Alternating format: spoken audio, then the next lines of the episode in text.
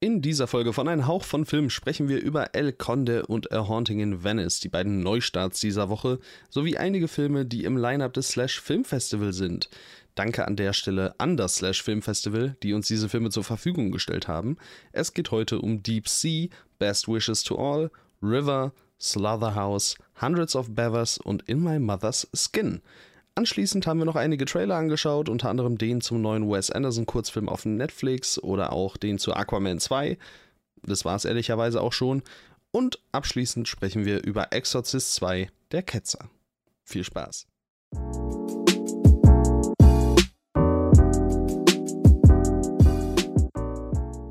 Ich habe gerade gesehen, ähm, lieber Lukas, dass es eine neue Spinnenspezies gibt. Ja, ist kein Scheiß. Ah, weißt hast, du, hast du mitbekommen? Du hast es mitbekommen. Das ist ja richtig schade. Venomius Tom Hardy. Also ich hatte den Namen hatte ich nicht mehr im Kopf, aber ich wusste, dass es was mit Venom zu tun ah, hat. Und Venom und Tom Hardy. Ah, als hätten wir das nicht in der letzten Folge erst gehabt. Todesfrech. Ja, und damit herzlich willkommen zu einer neuen Folge Ein Hauch von Film. Folge 105. Ähm, das war der Einstieg. Schade. Der Wow-Effekt ist ausgeblieben, aber man kann einfach nicht alles haben.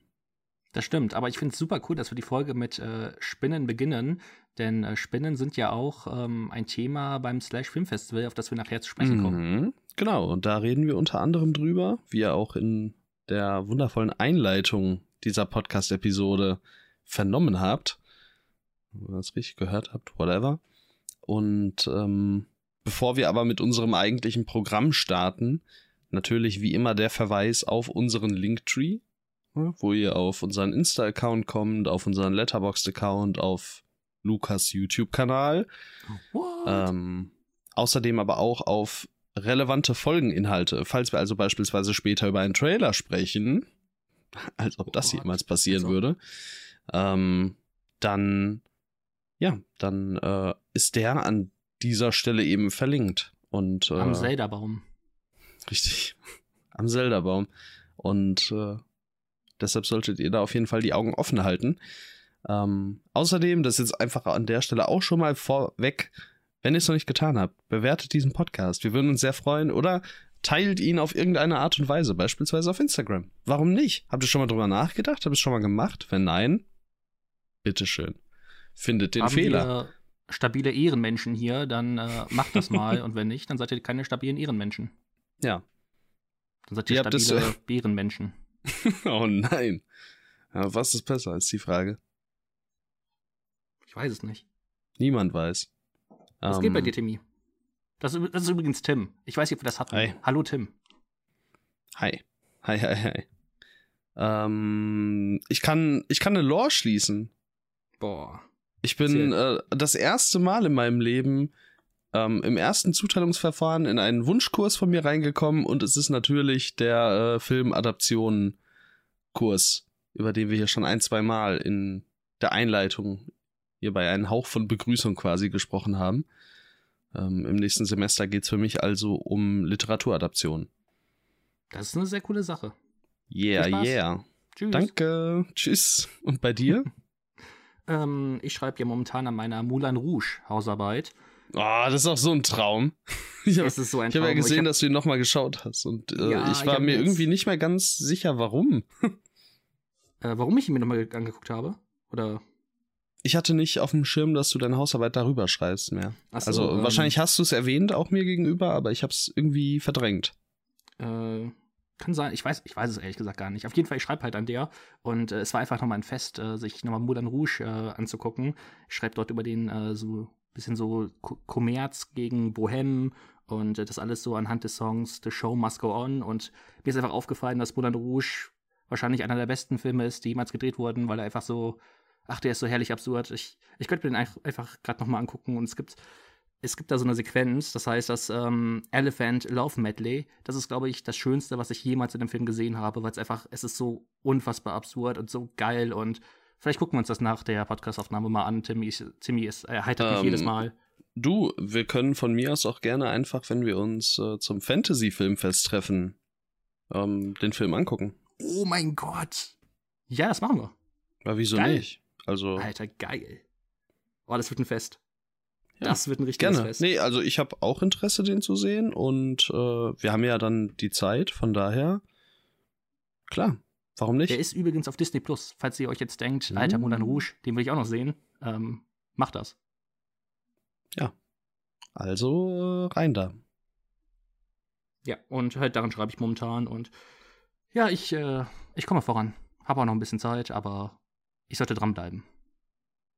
Das ist immer gut. Ich muss auch noch in den nächsten zwölf Tagen eine Abgabe fertigstellen. Mhm, okay. Das wird schon. du packst das. Ja, wird schon, wird schon. Wann ein Hauch von Uni.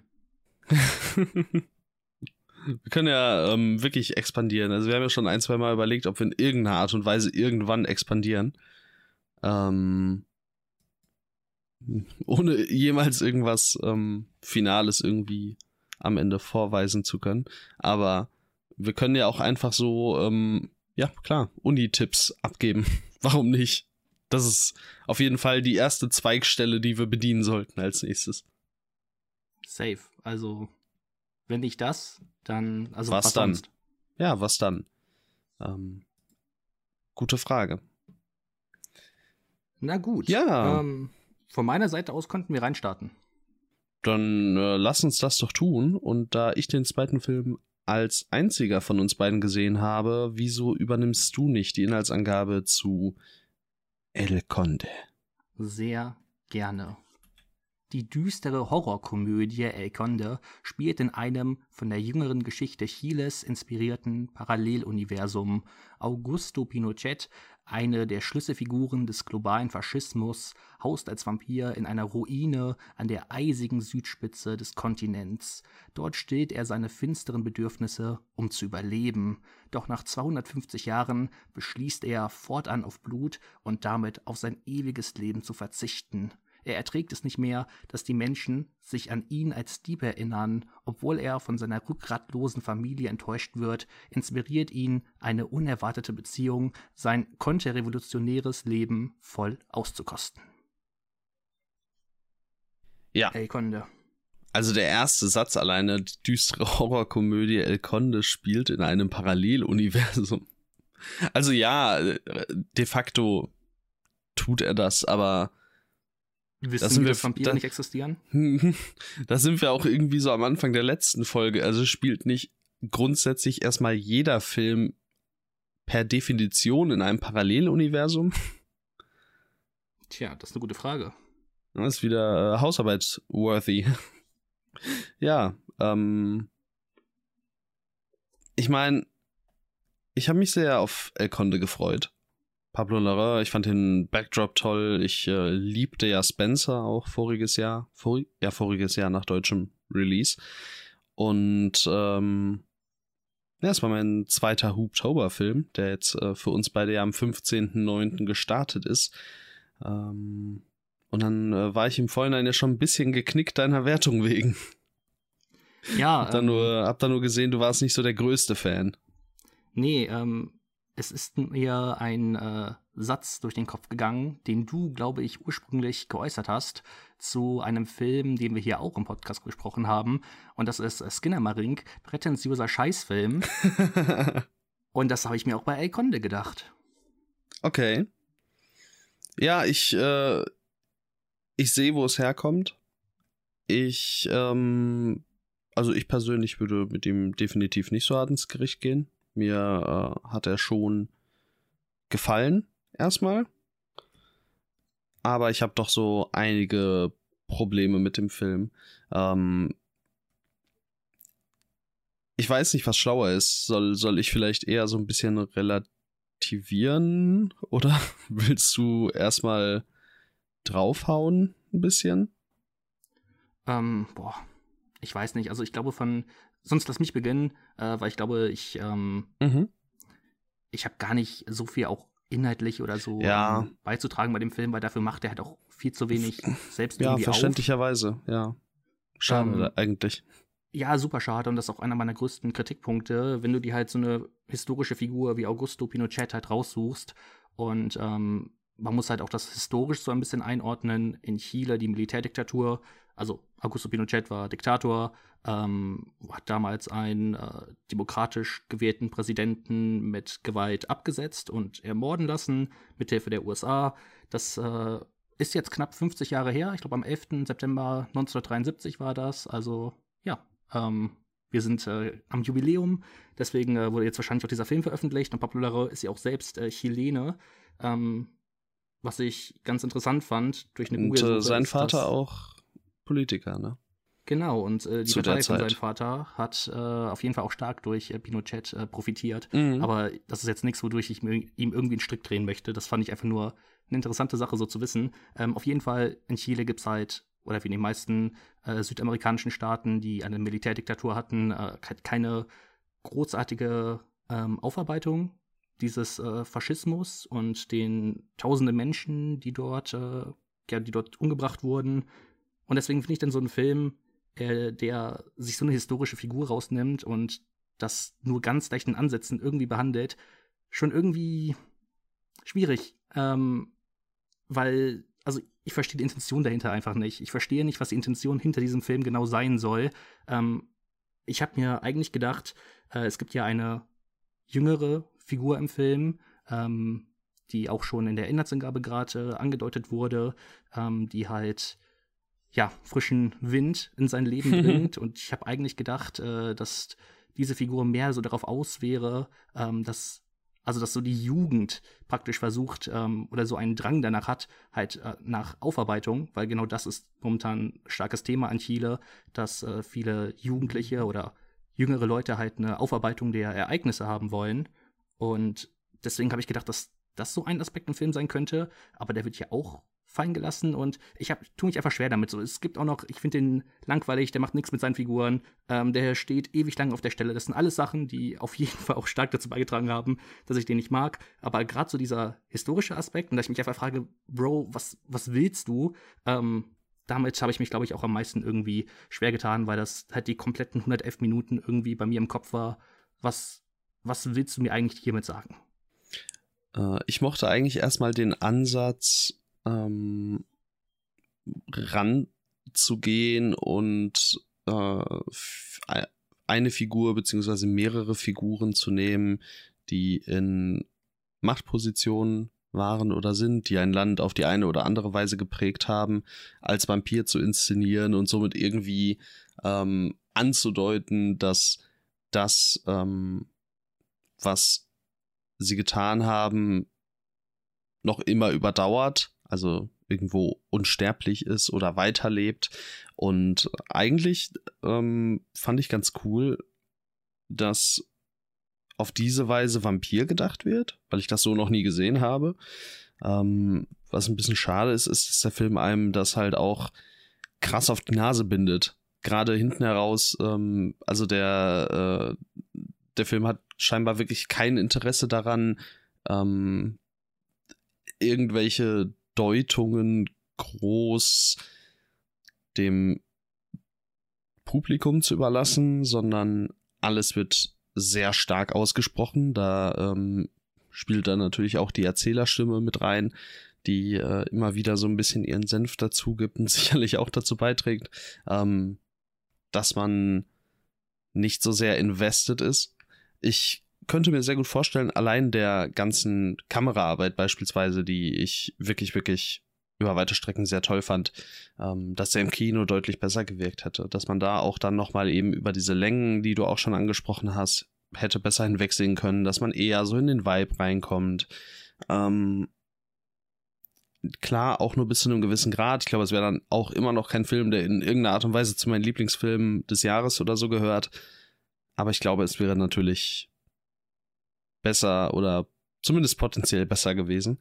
Ähm, ja, und auch das, äh, was du gerade relativ zu Beginn meinte, so was will der Film überhaupt machen? Äh, irgendwo, ähm, irgendwo kritisiert er ähm, oder, oder spricht er an, diese Figuren leben immer noch und eigentlich sollten sie wahrscheinlich mal hinter sich gelassen werden, aufgearbeitet werden und es sollte abgeschlossen werden. Aber dieser Film trägt ja dazu bei, dass sich weiter mit Augusto Pinochet auseinandergesetzt wird.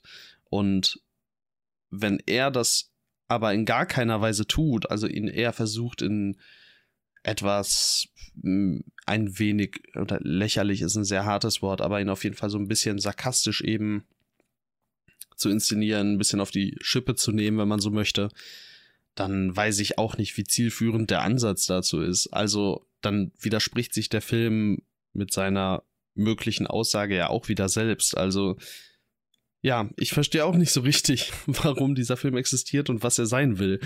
Aber der ähm, Inszenierung der Kamera wegen ähm, und weil mir gerade der Einstieg, die erste halbe, dreiviertel Stunde sehr gut gefallen hat, muss ich äh, doch sagen, hatte ich mit El Conde im Großen und Ganzen eine relativ gute Zeit.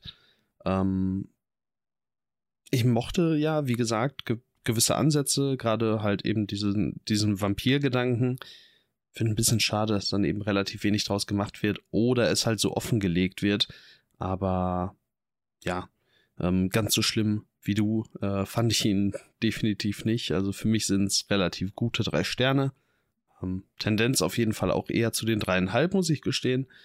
Ähm, ob ich das jetzt bei einer zweiten Sichtung immer noch so sehen würde, es äh, steht auf einem anderen Blatt Papier, aber ich für meinen Teil mochte El Conde erstmal ganz gerne. Ich ähm, verstehe, also ich muss auf jeden Fall mitgehen, so aus technischer Sicht, Schauspiel, ähm, das sind alles Sachen, die sind auf einem hohen Niveau und gerade Inszenierung, die fand ich auch an vielen Stellen äh, richtig cool. Also ähm, ja, nur dort, äh, dass ich das dort nochmal so einhage, dass zumindest aus einer handwerklichen Sicht äh, nicht großartig was falsch macht. Ähm, der Film wurde ja auch so angepriesen als Satire. Und ich sehe auch den Aspekt der Satire nicht nicht so wirklich. Also klar, wir haben dieses Gimmick, dass äh, Pinochet halt ein Vampir ist und äh, da muss ich auch dir zustimmen, so in den ersten 20 Minuten, als dort so seine fiktive Lebensgeschichte erzählt wird, ähm, in Frankreich geboren, ähm, während der französischen Revolution, wenn ich mich nicht täusche. Äh, das fand ich auch alles ganz nett von der Idee her, ähm, aber mhm. und fand ich auch ganz cool, weil ja dann auch kurzzeitig halt dort auf diese ähm, Militärdiktatur eingegangen wird ich habe mir überlegt, ob es nicht vielleicht sogar irgendwie auch, also klar, dann hättest du diesen Aspekt nicht gehabt, ähm, mit, äh, dass, dass er halt immer noch Des weiterlebt. altenden Vampirs, genau. ja. Ähm, aber vielleicht wäre auch eine längere Zeit in der Militärdiktatur. Total. Und, also das mhm. hätte ich total spannend äh, gefunden. Äh, um Oder auch noch früher. Mal, ja, um dann auch einfach mehr so in, sein, in seinen Kopf irgendwie noch so einzudringen, weil ich finde auch, dass die Figur Pinochet irgendwie, sie bleibt doch irgendwie so, so verschlossen ja, ähm, ich habe auch das Gefühl, der Film will am Ende mehr oder weniger sagen, gerade dann, äh, wenn so in der letzten halben Stunde nochmal auf seine Herkunft, familiäre Herkunft eingegangen wird, ähm, dann macht der Film wieder was halbwegs Interessantes auf, legt es aber auch total offen. Also halt so ein bisschen, mhm. ja, das, das Böse, in Anführungszeichen, das Böse oder alles Böse ist irgendwo äh, miteinander verwurzelt, sogar halt eben auf diese familiäre Blutlinienweise. Ähm, Schön, dass es Vampire sind. Ähm, ja, sogar, sogar auf diese Weise quasi. Und äh, die hangeln sich also es zieht sich nicht nur durch und überdauert, sondern es streckt sich auch noch weiter in die Vergangenheit über ähm, andere Identitäten. Also es geht dann auch darum, dass äh, Identitäten quasi ähm, andere Identitäten angenommen werden. Also ein Vampir äh, inszeniert seinen eigenen Tod und ähm, nimmt eine neue Identität an. Und dass sich das Böse so quasi über die Jahrhunderte ähm, erstreckt und eigentlich immer die gleichen Bösen oder das gleiche Böse, ähm, ja, das gleiche Böse äh, von Nation zu Nation oder von Dekade zu Dekade zieht.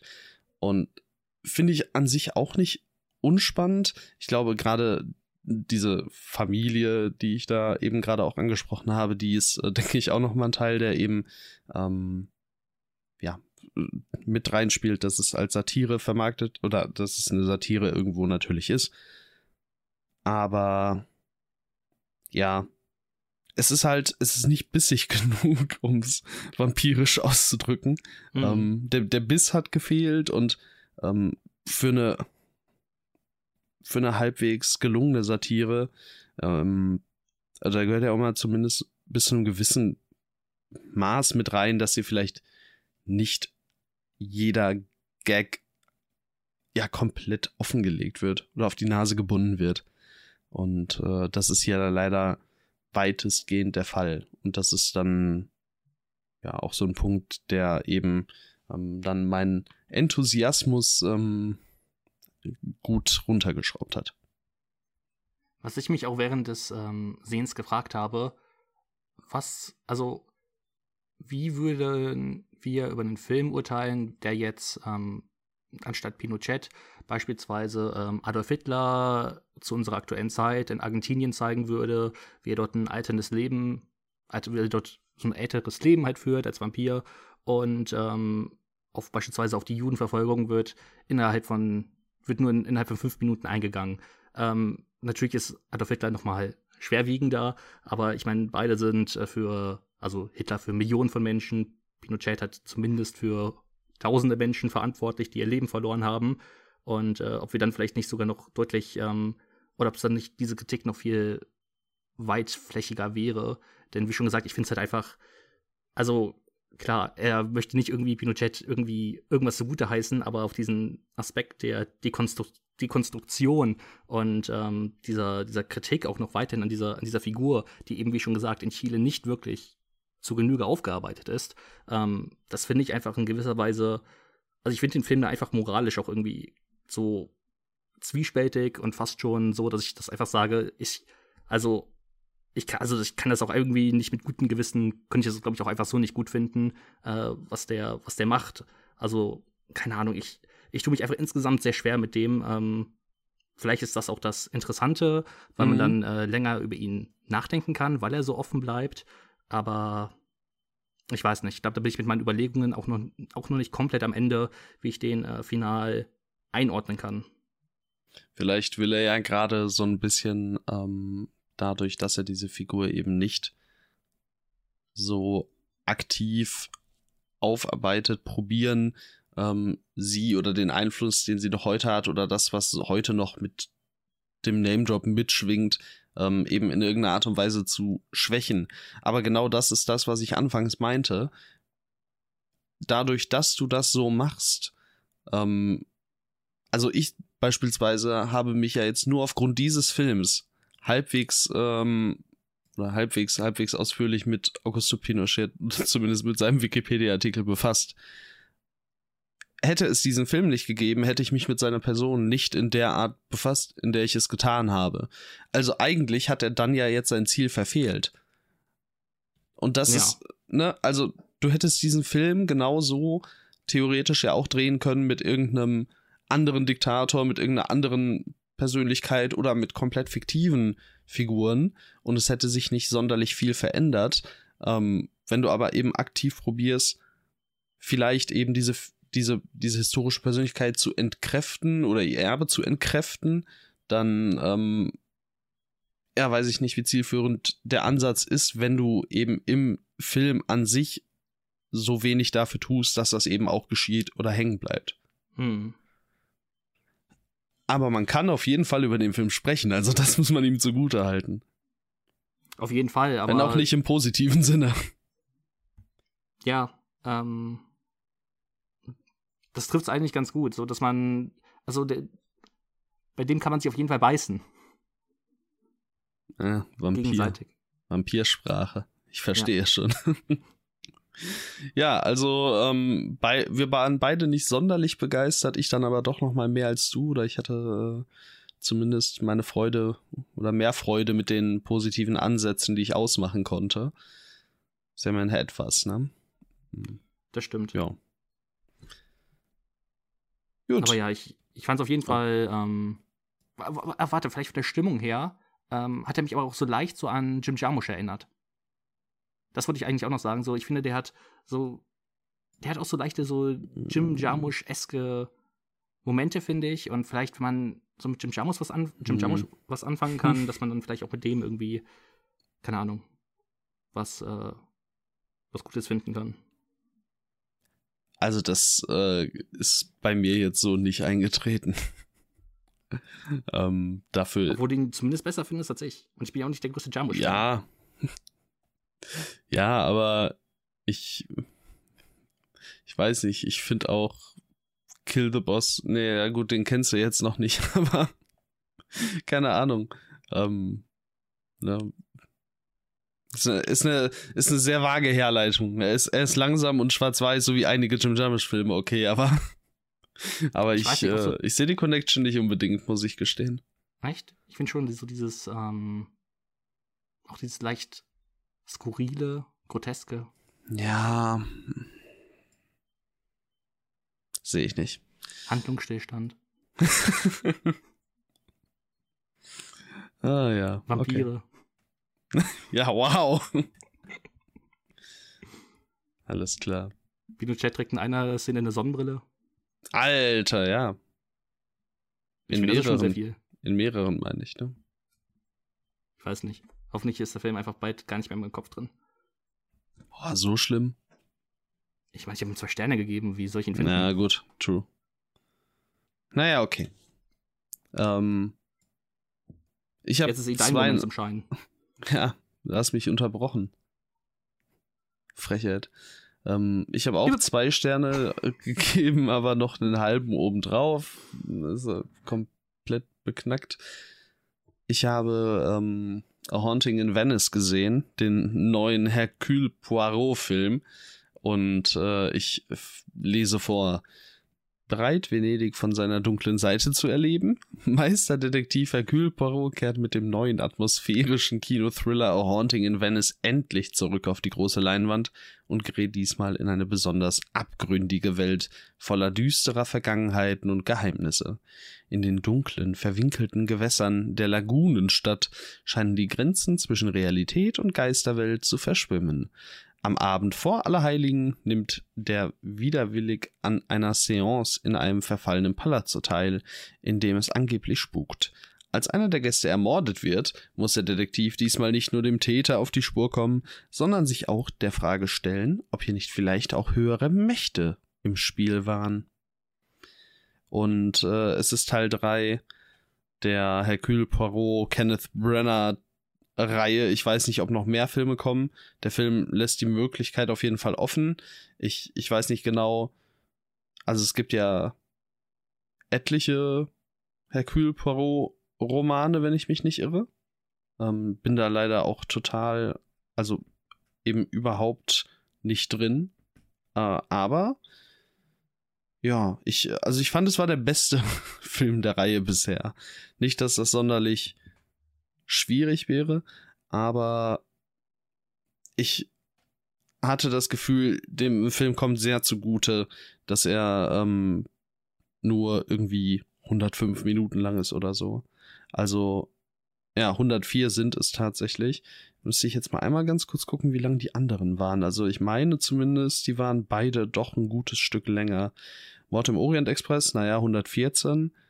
Tod auf dem Nil, 127. Ja, ähm, das äh, fand ich ganz, ganz angenehm, dass man da diesmal nicht so lange verharren musste. Außerdem sieht der Film visuell nicht mehr aus wie komplette Grütze, weil statt auf dem Nil von einem Greenscreen gefilmt wurde, sondern in diesem Fall halt in irgendeinem Palazzo.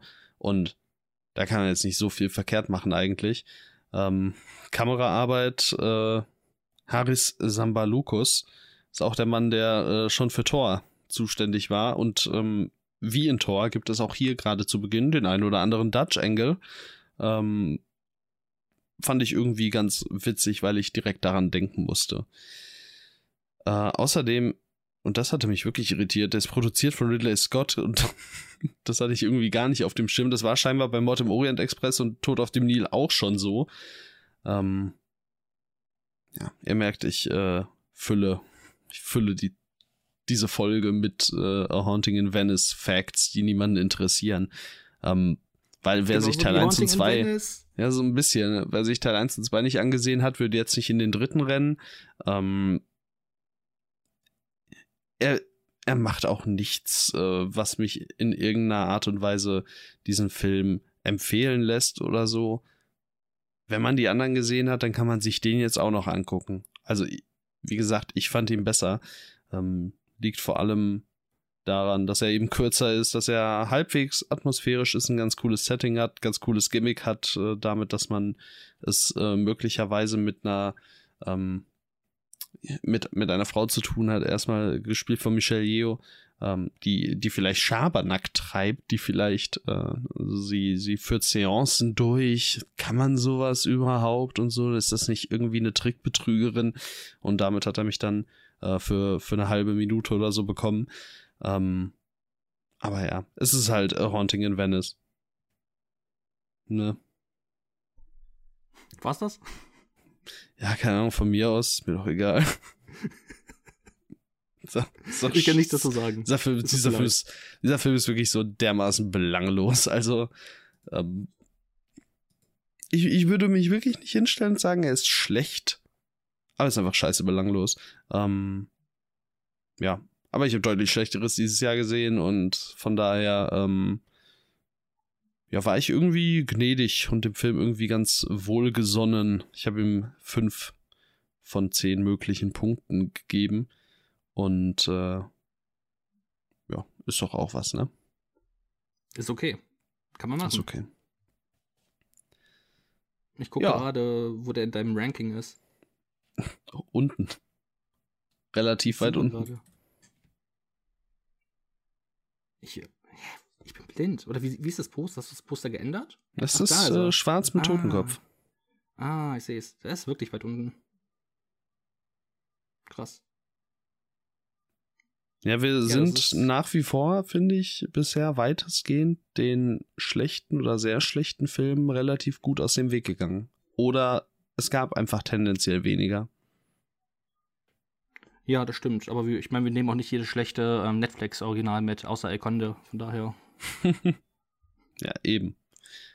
Dann ist doch gut. Wenn da einmal einer dabei ist, dann äh, geht das ja. Hat ja auch Barbie ja. mit drin. ja, der musste sein, ne? Ja, irgendwie Wenn schon. schon kitzle, also natürlich. Ich war hart angegriffen, als du meinen El Conde angegriffen hast. Du liebst den. Ich liebe den so abgrundtief, das ist so geil. Ähm, ja. Apropos Aber geil. Das Fantasy. Ach, oh, nicht das Fantasy. Oh, Entschuldigung. Wir, wir, können das überspielen. Ich äh, setze einfach den Timestamp ersten 20 Sekunden und jetzt labern wir Quatsch und dann wird niemand erfahren, dass das passiert ist, wenn sich die Person nur zum Timestamp äh, klickt. Tja. Also, wer bis jetzt gehört hat, teilt diese Folge. Ähm, ihr habt alles richtig gemacht. Ihr seid die Echten. Die ähm, stabilen Menschen. Was habe ich denn mal gesagt? Ehrenmenschen. Ehrenmenschen, genau. Ehrenmenschen. Ja, das äh, Slash Film Festival hat uns sechs Screener zur Verfügung gestellt, über die wir an der Stelle gerne sprechen wollen. Beziehungsweise zunächst mal, genau, ja, danke, Kuss. Ähm, zunächst mal du, denn äh, ich habe ja meine Meinung zu Deep Sea bereits vor einigen Folgen ähm, kundgetan. Um genau zu sein, war das Folge 99 auf Lok über Filme. so ein toller Titel gewesen. Ähm, ich fand ihn ja absolut grandios und äh, habe mich sehr gefreut, als ich gesehen habe, dass er hier mit im Lineup ist. Ich habe es leider zeitlich nicht geschafft, ihn mir nochmal anzuschauen, aber ähm, du darfst jetzt gerne berichten, was denn ein dein Eindruck so, so rum. Was denn dein Eindruck von Deep Sea war? Der ist immer noch dein Lieblingsfilm des Jahres, oder? Stand jetzt schon. Ähm, wobei ich ihn wirklich gerne nochmal gucken möchte, um das eben zu überprüfen. Äh, ansonsten okay. wäre es Past Lives. Auch stark. Ähm, ja, Deep Sea. Ähm, ich glaube, Inhaltsangabe brauchen wir nicht, weil im Endeffekt haben wir den ja schon relativ ausführlich oder hast du den relativ ausführlich in Folge 99 äh, besprochen. Deswegen äh, werde ich mich auch an der Stelle jetzt etwas, etwas kürzer halten. Aber ich meine, ihr habt gerade schon von Tim gehört, sein bisher Lieblingsfilm des Jahres. Und äh, ich würde nicht ganz so weit nach oben gehen, aber ich finde ihn auch wirklich toll. Ähm, ich muss sagen, dass er mich halt vor allem am Anfang wirklich stark überrascht hat, wie ähm, nihilistisch fast schon, also vor allem auch einfach krass traurig, der beginnt mit so einer richtig äh, bedrückenden Atmosphäre und dann, wenn ähm, unsere Protagonistin in, äh, ja, eine neue Welt kennenlernt, ähm, dass er dann so ein bisschen ähm, fröhlicher wird, auch in seinen Farben, aber auch dennoch seine Momente besitzt, in denen er dir gerne mal in die Magengrube schlägt. Und äh, ja, du hast ihn ja auch verglichen äh, mit anderen Animationsfilmen, äh, die beispielsweise letztes Jahr erschienen sind, Der gestiefelte Kater, Pinocchio, die auch schon erwachsenere Themen behandeln. Und äh, da würde ich dir auf jeden Fall zustimmen. Der hat äh, Momente, die ähm, ja, mit denen ich so nicht, denen man so nicht zwingend jedes Mal in einem Kinderfilm also Kinderfilm, das ist kein Kinderfilm. In einem das ist in, also sorry, in keiner Welt ist das ein Kinderfilm. Nein. Also ähm, den, den Stempel würde ich wirklich Deep Sea niemals aufdrücken. Da äh, kann, könnte ich auch nicht guten Gewissens mit einem Kind reingehen. Nein, also das ist ja auch immer noch so ein, so ein Klischee, das über Animationsfilmen ähm, schwebt, äh, dass, dass es halt Kinderfilme sind. Und Deep Sea ist halt so ein Film, der halt zeigt, dass Animationsfilme so viel mehr sein können. Klar, wenn man da tiefer drin steckt, ähm, dann weiß man das, aber ich glaube halt schon in der Masse ähm, ist es halt trotzdem immer noch so eine, so eine Meinung, die da einfach herrscht, ähm, so, so im Mainstream. Das haben wir auch zu ähm, dem animierten Spider-Man-Film Beyond the Spider-Verse, ja, oder so hieß der, ich glaube schon. Ähm, der erste war Into, der zweite war Across und der kommende ah, ist Beyond. Stimmt, stimmt, stimmt, Across. Ähm, ja, das haben wir schon da geklärt, dass ähm, es so ein bisschen schade ist, wie ähm, Animationsfilme immer noch so leicht belächelt werden, aber sie kommen. Es ist wie eine Lawine, die ähm, jetzt einschlägt. Und ähm, ich finde es cool, dass halt Deep Sea ähm, halt auch tiefere Themen ähm, thematisiert. Visuell ist der einfach nur eine Wucht. Also ich habe selten einen so beeindruckenden Animationsfilm gesehen auf visueller Ebene. Das ist ähm, wirklich unfassbar, wie viele Details da drin herrschen. Da kannst du wahrscheinlich noch nach der fünften Sichtung äh, neue Details erkennen. Der ist auch so krass animiert. Also der spielt halt sehr viel im Wasser und das Wasser sieht halt, also es sieht halt einfach echt aus. Es gab ein paar Momente, wo ich mir wirklich gedacht habe, okay, haben sie, haben sie aber gerade echtes Wasser genommen oder haben sie da ein echtes Schiff genommen, weil es so unfassbar gut aussieht. Ich habe auch gedacht, ähm, als ich das Poster vor ein paar Monaten zum ersten Mal gesehen habe, als ich halt durch ein paar Kinostarts äh, geguckt habe und gesehen habe, okay, da ist dieser Film, ähm, da habe ich gedacht, es wäre ein Realfilm, weil ich gedacht habe, okay, das, das Poster sieht einfach so, so, sieht so echt aus, das Mädchen sieht so echt aus. Mhm. Ähm, so das, was ich, ich, quasi drin habe, meinst du? Ähm, Oder welches? Ich glaube, Weil das, das ähm, andere ist ja mit der. Echt, also ist das, das nicht? Das also ist doch äh, relativ Findest du wirklich? Das ist ja eigentlich, finde ich, relativ äh, klar gezeichnet. ich, ja, ich weiß nicht. Also ich habe es halt nur, ich habe es mir jetzt nicht genauer rangesucht ja, sowas, was auf den ja. ersten Blick. Ich finde, auf den ersten Blick kannst du schon locker denken, das ist. du hast halt, du hast halt inter interessante Takes, also. Da. Ich weiß nicht, also das habe ich mir auf jeden Fall damals gedacht. Ja, okay. Dass das, Der sieht einfach halt, toll aus. Da können wir halt so auf einen Nenner kommen. Ich habe gedacht, der würde halt so Animation und Realfilm halt miteinander vermischen. Okay. Und äh, tut er nicht. Aber ähm, es ist trotzdem halt wirklich absolut beeindruckend. Ähm, er hat mich in ein paar Momenten ein bisschen zu stark an Chihiros Reise ins Zauberland erinnert. Ähm, ich finde, da nimmt er sich schon viele, also ja, doch. viele Hand Handlungsstränge irgendwie so ein bisschen raus.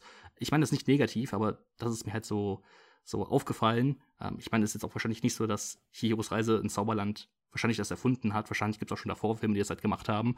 Aber ähm, ich finde halt gerade sowas wie ähm, dieses Restaurant, in dem der Film spielt und das Badehaus, das, also es gibt einfach ein paar Elemente, die sich halt ähneln. Und äh, das ist auch auf jeden Fall auch so ein Vergleich, den viele Leute machen. Äh, ich verstehe auch nicht so ganz, warum der nicht noch ein bisschen mehr gehypt wird. Äh, beispielsweise. Ja, ist echt schade, ja. Also er hat nur ein Average von 3,4 und der könnte halt schon durchaus mehr gehen, weil es halt wirklich ein verdammt toller Animationsfilm ist. Und wir haben vergessen, oder ich habe vergessen zu sagen, er läuft übrigens beim Slash Film Festival am 23.09. um 13 Uhr im Filmcasino. Das ist mir auch aufgefallen, dass wir es vergessen haben. Ich hätte es jetzt am Ende gesagt. Aber so ist doch auch gut. Ja. Und der Hijinks war auch wirklich so aus animationstechnischer Sicht war es auch wirklich krass beeindruckend, weil er halt so die ganze Zeit so ein bisschen seine, seine also weil da immer irgendwas passiert. So, der steht ja nie still, sondern mit dem passiert immer irgendwas animationstechnisch und keine Ahnung, das, das sah auch einfach geil aus. Ja, das ist einfach ein visuell ganz, ganz toller Film. Ähm, Gerade auch eben ganz, ganz toller ähm, 3D-Film auch. Also das ist ja, ich finde es immer noch schade, dass ich ihn so nicht sehen konnte, aber ich bin mir einfach sehr sicher, dass er in 3D unglaublich aussehen muss. Und das ist ja auch die Fassung, die eigentlich intendiert ist. Und irgendwann werde ich den vielleicht so gucken können in irgendeinem Kino oder wenn ich mir dafür einen 3D-Fernseher kaufen muss, dann ist das halt so, dann importiere ich irgendeine chinesische 3D Blu-ray oder so, aber irgendwann will ich Deep Sea mal in 3D sehen. Und äh, ich meine, der Film ist so schon eine Reizüberflutung, aber dann noch in 3D, also da habe ich schon, da habe ich schon sehr viel Bock drauf, muss ich sagen. Auch in 3D auf LSD und dann ja. ja, weiß ich nicht. Also das ist jetzt eine Empfehlung, äh, die einzig und allein du, Lukas Weinandi, ausgesprochen hast. Ich, äh, Tim Gerz, distanziere mich an der Stelle. Lukas Weinandi aus der Max-Mustermann-Straße. 1, 2, 3. 1, 2, 3. Sehr gut. Schön. Ähm, ist auf jeden Fall ein äh, Brett ja, und es freut mich sehr, dass äh, du auch so viel Freude dann hattest mit dem Film, denn ich habe auch wirklich ein wenig Sorge gehabt, ähm, weil er ja eben tatsächlich nicht überall so gut ankommt, was ich einfach nicht verstehen kann. Also, mich hat er wirklich umgehauen, logischerweise. Ja, und bei mir sind es ja auch wirklich gute vier Sterne. Also, ähm, ja, ich, ich finde den auch wirklich toll. Gerade halt auch das Ende, das nochmal so ein emotionaler Höhepunkt ist und ja wo ich mir auch zuerst gedacht habe. Kann man okay, so sagen? Also ich, ich habe mich halt wirklich gefragt, so, okay, wie wollt ihr das jetzt drehen? Und dann haben sie es aber wirklich verdammt gut hinbekommen. Ja. Aber was wir damit meinen, das müsst ihr selbst herausfinden. Müsst ihr im Kino herausfinden. Ganz genau. Das war Deep Sea. Und äh, Best Wishes to All ist der nächste Film, der ähm, auf der Agenda steht. Und äh, der läuft am 25.09. um 18 Uhr ebenfalls im Filmcasino.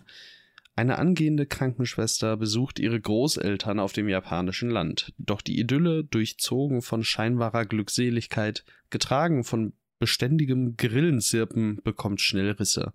Oma und Opa verhalten sich bizarr und bald hat die junge Frau das Gefühl, dass in dem alten Haus noch ein anderes Geheimnis schlummert. Best Wishes to All, produziert von Takashi Shimizu, in Klammern The Grudge, ist ein bildschöner, abgründiger Kommentar zur Überalterung der japanischen Gesellschaft und der Stadtflucht der jungen Leute, formuliert als Social Horror Stück mit dunklem Humor und finsterem Ausblick.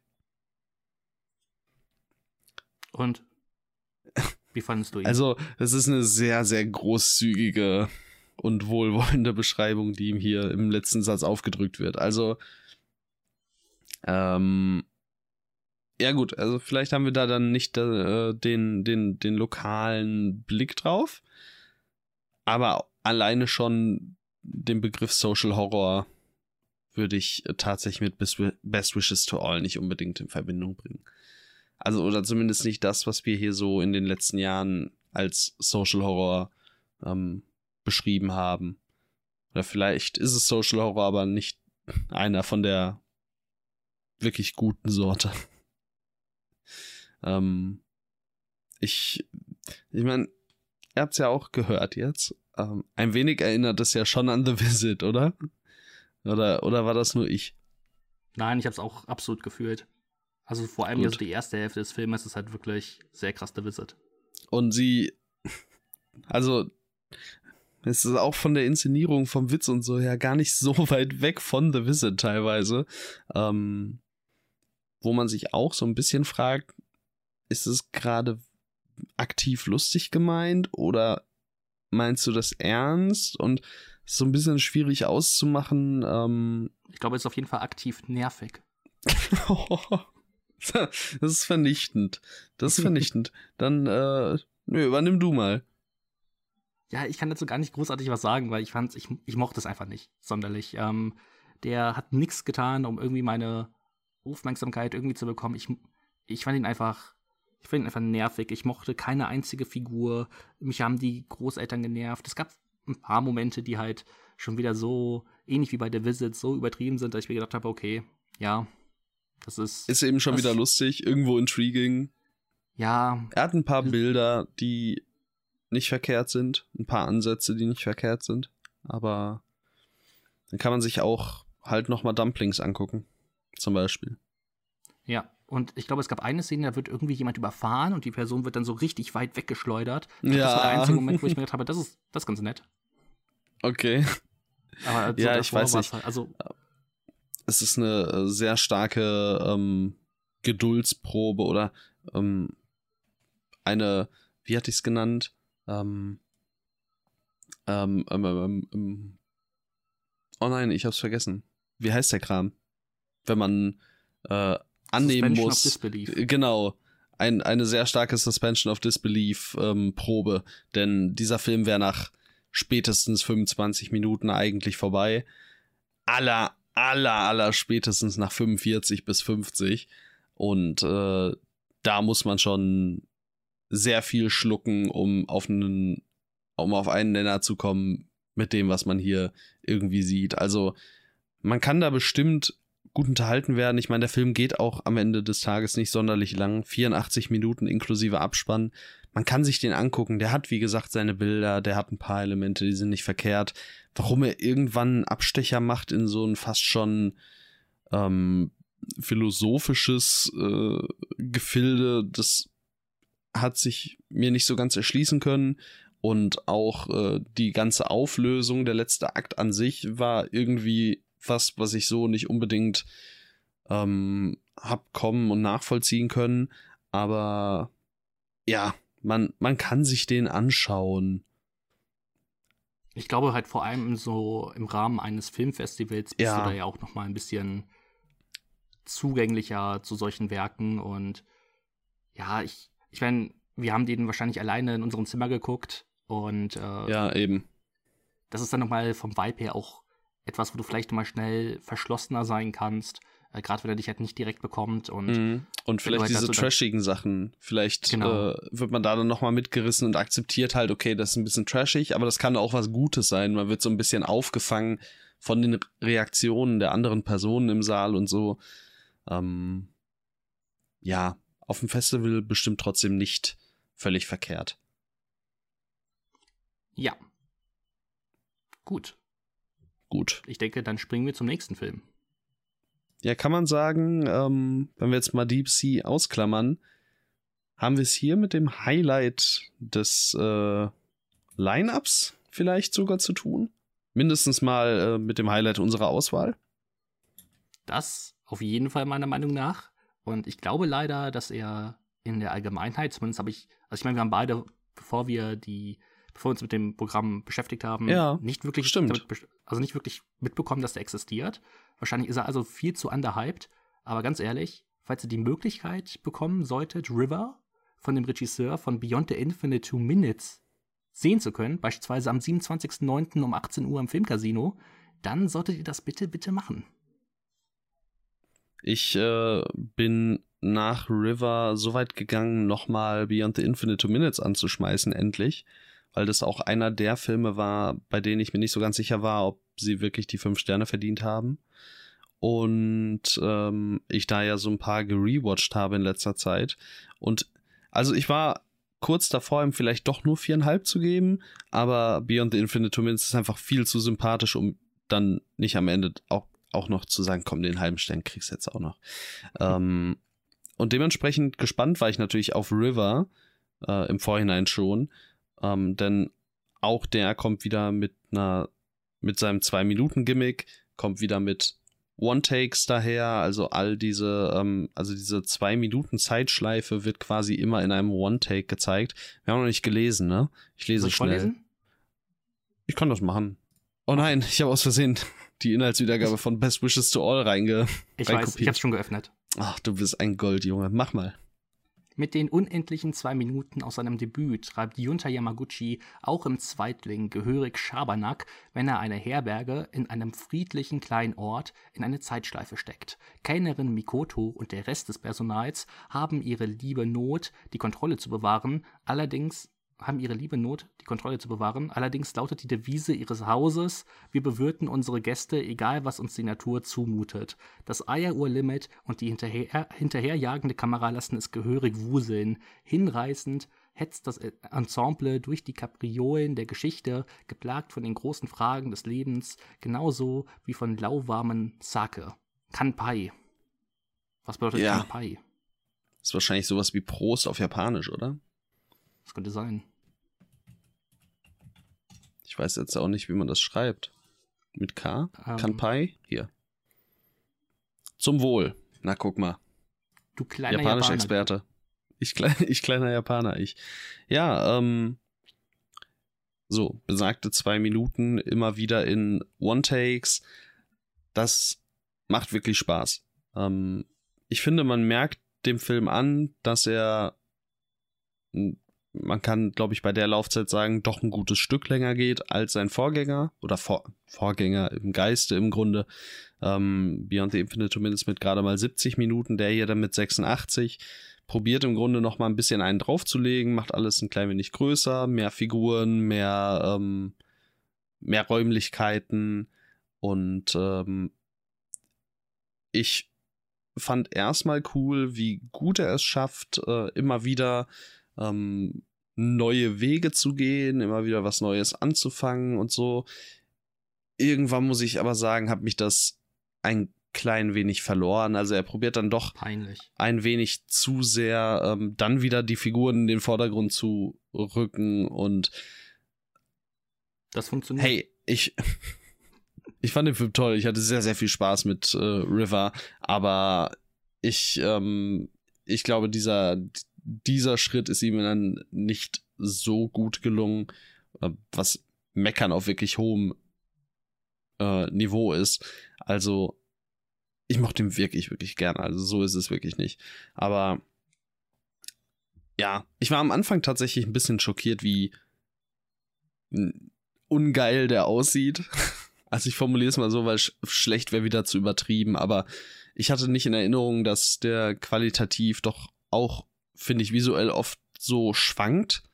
Ähm, das war aber tatsächlich bei Beyond the Infinite Two Minutes teilweise auch noch so. Ähm, wobei man es da ein bisschen weniger merkt, weil man eben nicht so viele verschiedene Locations hat ähm, und so verschiedene äh, Lichteinstellungen und sowas. Ähm, nichtsdestotrotz, River solltet ihr euch wirklich angucken.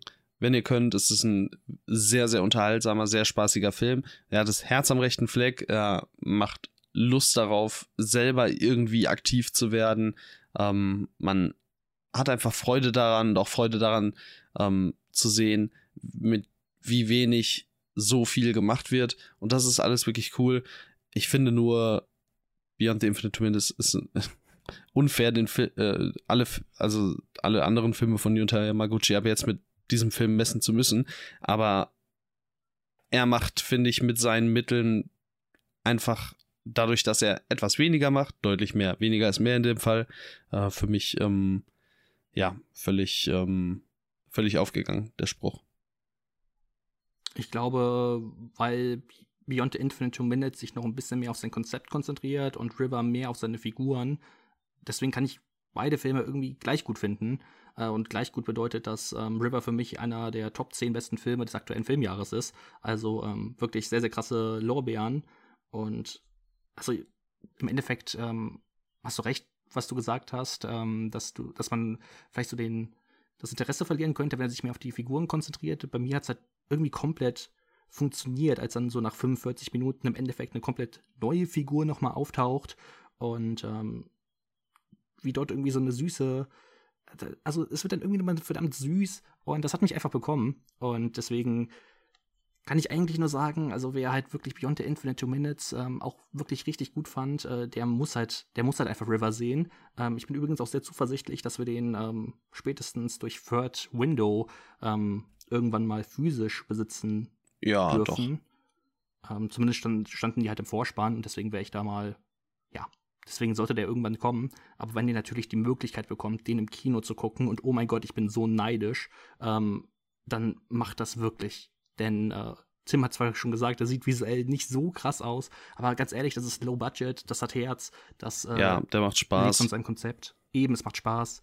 Und ähm, Wobei auch da ähm, Beyond the Infinite Two Minutes aktiv deutlich lustiger nochmal. Aber er möchte auch nochmal deutlich lustiger sein. Also hier merkt man eben, dass man auch noch was mit Figuren etwas größer in Anführungszeichen machen wollte. Ähm, mhm. das, den Anspruch hatte jetzt Beyond the Infinite Two Minutes nicht unbedingt, aber ich war da, also sorry, dass ich jetzt schon wieder über Beyond the Infinite Two Minutes schwärme, weil es ja eigentlich der Spotlight von River, aber oh, der ist einfach so, so unterhaltsam, so lustig und so einnehmend und ganz so sehr hat River es für mich einfach nicht geschafft. Nichtsdestotrotz sehr, sehr spaßiger Film und äh, auch der macht einfach sehr, sehr viel richtig und ähm, sehr, sehr viel, sehr viel richtiger, als er es mit dem Budget und den Mitteln ähm, wahrscheinlich machen sollte oder dürfte. Absolut. Und äh, ich hoffe jetzt auch einfach mal, dass ich selbst auch Junta Yamaguchi mal mehr so im Blick behalte. Denn, äh, also, dass River jetzt praktisch vor unseren Augen glücklich aufgetaucht ist, das war ja. halt ein glücklicher Zufall, weil du ihn halt auch sofort im Programm gesehen hast. Und äh, so ein Glück hat man vielleicht nicht jedes Mal. Von daher ähm, ja. werde ich den Mann jetzt einfach, einfach versuchen, mehr im Blick zu behalten, denn ich meine, ich habe zwei seiner Filme mit viereinhalb Sternen bewertet. True. Ähm, Die anderen sind Kurzfilme, wenn ich mich nicht irre. Ja. Ja. Also, hat eine, ähm, hat eine solide Quote bisher bei dir. Absolut, und bei dir auch. Also ich meine. Ja, ja, ja. Es, äh, wir, kommen auf, wir, kommen, wir kommen auf den gleichen Durchschnitt, ja, das stimmt. Ja. Gut. Also Wunderbar. River geil, guck den bitte. Ähm, du fandest, glaube ich, auch Slaughterhouse sehr, sehr unterhaltsam, oder?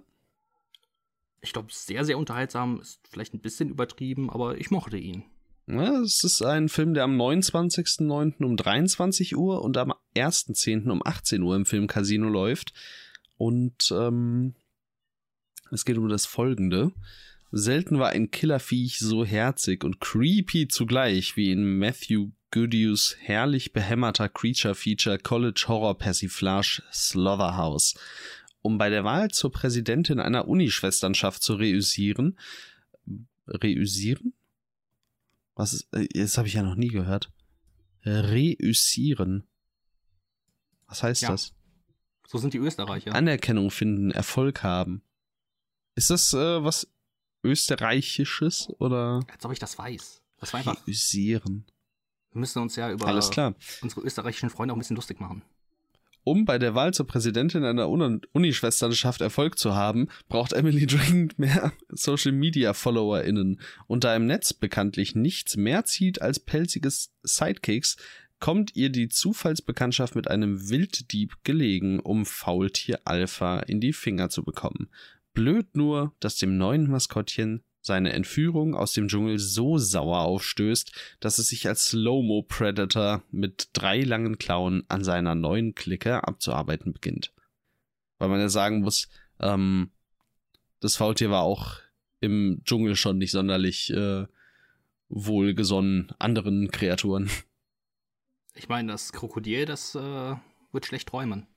Falls es überhaupt jemand das, Ja, das wird nicht wieder träumen, habe ich das Gefühl.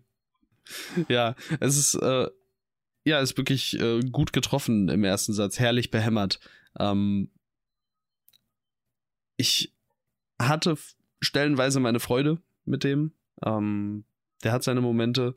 Es, äh, ich meine, es ist ein Faultier, das Menschen umbringt und andere Wesen umbringt. Also es gibt eine Szene in diesem Film, in dem äh, das Faultier ähm, sich durch einen Social Media Account klickt und wütender und wütender wird. Und also es ist ein Traum. Das ist genau das, was ich gebraucht habe. Ich wusste nicht, dass es so ist, aber es ist so. Und ähm, ja, da, da, da macht man, glaube ich, gerade im äh, Zuge eines Festivals wirklich nichts mit verkehrt, wenn man sich Slaughterhouse anguckt. Man sollte sich nur eben im Klaren darüber sein, dass der halt wirklich herrlich behämmert ist. Also das ist kein ernstzunehmender Film in irgendeiner Art und Weise. Ich meine, VT tötet Menschen. Wer wird das auch ernst nehmen? Wenn du das ernst du, nehmen möchtest, wenn du wüsstest, was, ja, was, was manche Leute ernst nehmen, das, ne? Ja. Ja. Ich hatte kurz Angst, dass du denkst, ich spreche dich an, aber ich rede mit dem lyrischen Du. Ja. Yeah. Ähm, ich mochte den. Ich fand den cool. Ich meine, es ist halt ein VT, das Leute abschlachtet oder Auto fährt oder einmal so hergerichtet wird, äh, als würde es jetzt bald in Barbie mitspielen. Ähm, auch diese ganze Parodiesache mit, mit dem Influencertum und äh, dann auch noch die Figuren, die ich, keine Ahnung, einfach irgendwie mochte auf ihre komische Art und Weise, gerade die Ja. ähm, Protagonistin ähm, Emily, gespielt von Lisa Ambalavana. Na? So Sieht so aus. Lisa Ähm, Ambalavana. Genau. Ähm, ich mochte sie einfach irgendwie. Ich weiß nicht warum, aber ich fand sie cool. Und Sympathisch. Man kann sich unterhalten. absolut. Und ja, es ist halt, das ist halt ganz nett. Man merkt halt so gegen Ende geht ihm halt etwas die Puste aus, finde ich, Ja. weil er halt auch nicht wirklich brutal ist. So, dass, ähm, der hätte da gerne noch mal eine Spur härter sein können. Der Mhm. ist da schon leider sehr blutarm, aber es macht trotzdem Spaß. Gerade wenn man den um 23 Uhr guckt, man hat einen harten Festivaltag hinter sich, dann kann man auch noch zusehen, wie ein Faultier Menschen tötet. Also, Ja. Ähm, der macht auch am Anfang relativ viel Laune mit diesem Influencer-Gimmick, wie du es schon gesagt hast. Wobei ähm, ich da fand, diese, also es gibt immer so Einblendungen zu den Figuren und da wird quasi ihr, äh, ihr Social Media Account gezeigt und so ein paar Charaktereigenschaften oder Züge oder ähm, Verhaltensweisen. Und das Direkt war eine sehr, sehr coole. Sache. Ja, dem, dem ersten Film, der das gemacht hat. ähm, fand ich eigentlich ganz cool, weil man so immer irgendwie direkt einen Eindruck von den Figuren hatte. Bisschen schade, weil daraus dann relativ wenig gemacht wird. Also es bleibt einfach nicht viel davon hängen, hatte ich den Eindruck. Und also es muss es natürlich auch nicht, weil wir wissen ja von Anfang an, die werden alle von diesem Vieh umgebracht. Oder wahrscheinlich mehr oder weniger alle. Und deshalb, ne, wie wichtig ist das? Aber es wird halt schon ein wenig Zeit darauf verschwendet, sage ich mal. Und wenn man den jetzt äh, vielleicht noch mal runtergekürzt hätte um ein paar Minuten, sich ein bisschen äh, blutiger gegeben hätte, ich glaube, dann wäre hier noch ein bisschen mehr drin gewesen. Im Großen und Ganzen macht Slaughter, Slaughterhouse aber trotzdem Spaß. Also, wie gesagt, gerade auf dem Festival, ähm, schaut euch den gerne an, dann machst du nicht viel falsch mit. Außerdem, ich weiß nicht, wie viele Filme es gibt, in denen wirklich ein VT Menschen umbringt. So, ich habe noch von keinem zuvor gehört. Und deswegen, das ist dann vielleicht auch nochmal so ein Alleinstellungsmerkmal, durch welches man, äh, gerade wenn man so im Tierhorror-Genre so begeistert ist, dann äh, sollte man das auf jeden Fall mitnehmen, um einfach einen Haken hinter dem VT machen zu können. Oder? Bestimmt, bestimmt. Ähm, Gut. Und ja, dann würde ich sagen, lass uns doch vom Faultier zum Biber gehen oder um genau zu sein, zu hunderten Bibern. Hundreds of Beavers. Das ist äh, ein Film, schwarz-weiß, in Anführungszeichen Stummfilm, nicht ganz Stummfilm, mit äh, Ryan Briggs und Cole Hughes. Der gute Mann hat äh, Lake Michigan Monster zu verantworten. Das ist ein Film, der ebenfalls von Arrow Video mal vertrieben wurde und ähm, ich hatte mit dem damals wirklich meine Freude. Und als du mir gesagt hast, dass in Hundreds of Beavers dieser gute Mann die Hauptrolle übernommen hat, war ich im ersten Moment so, oh ja, doch. Ähm, Regie führt auch äh, jemand, der schon mit ihm eben seit längerer Zeit zu tun hat. Die äh, arbeiten eben viel zusammen.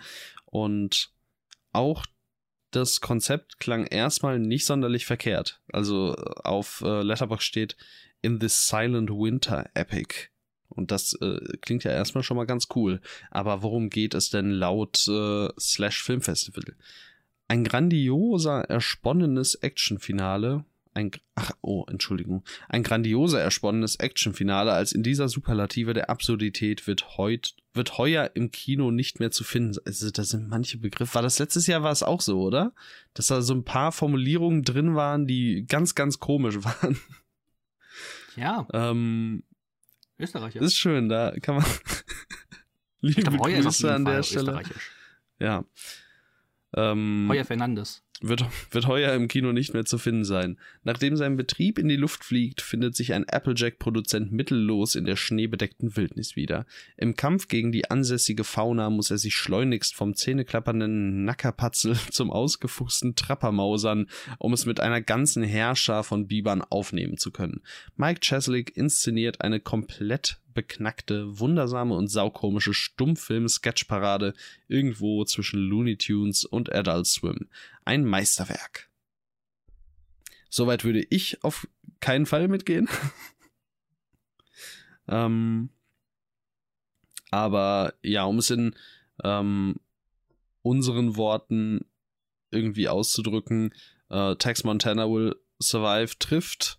Da musst du jetzt einen anderen Film noch hinzufügen. Metropolis. Ein Meisterwerk.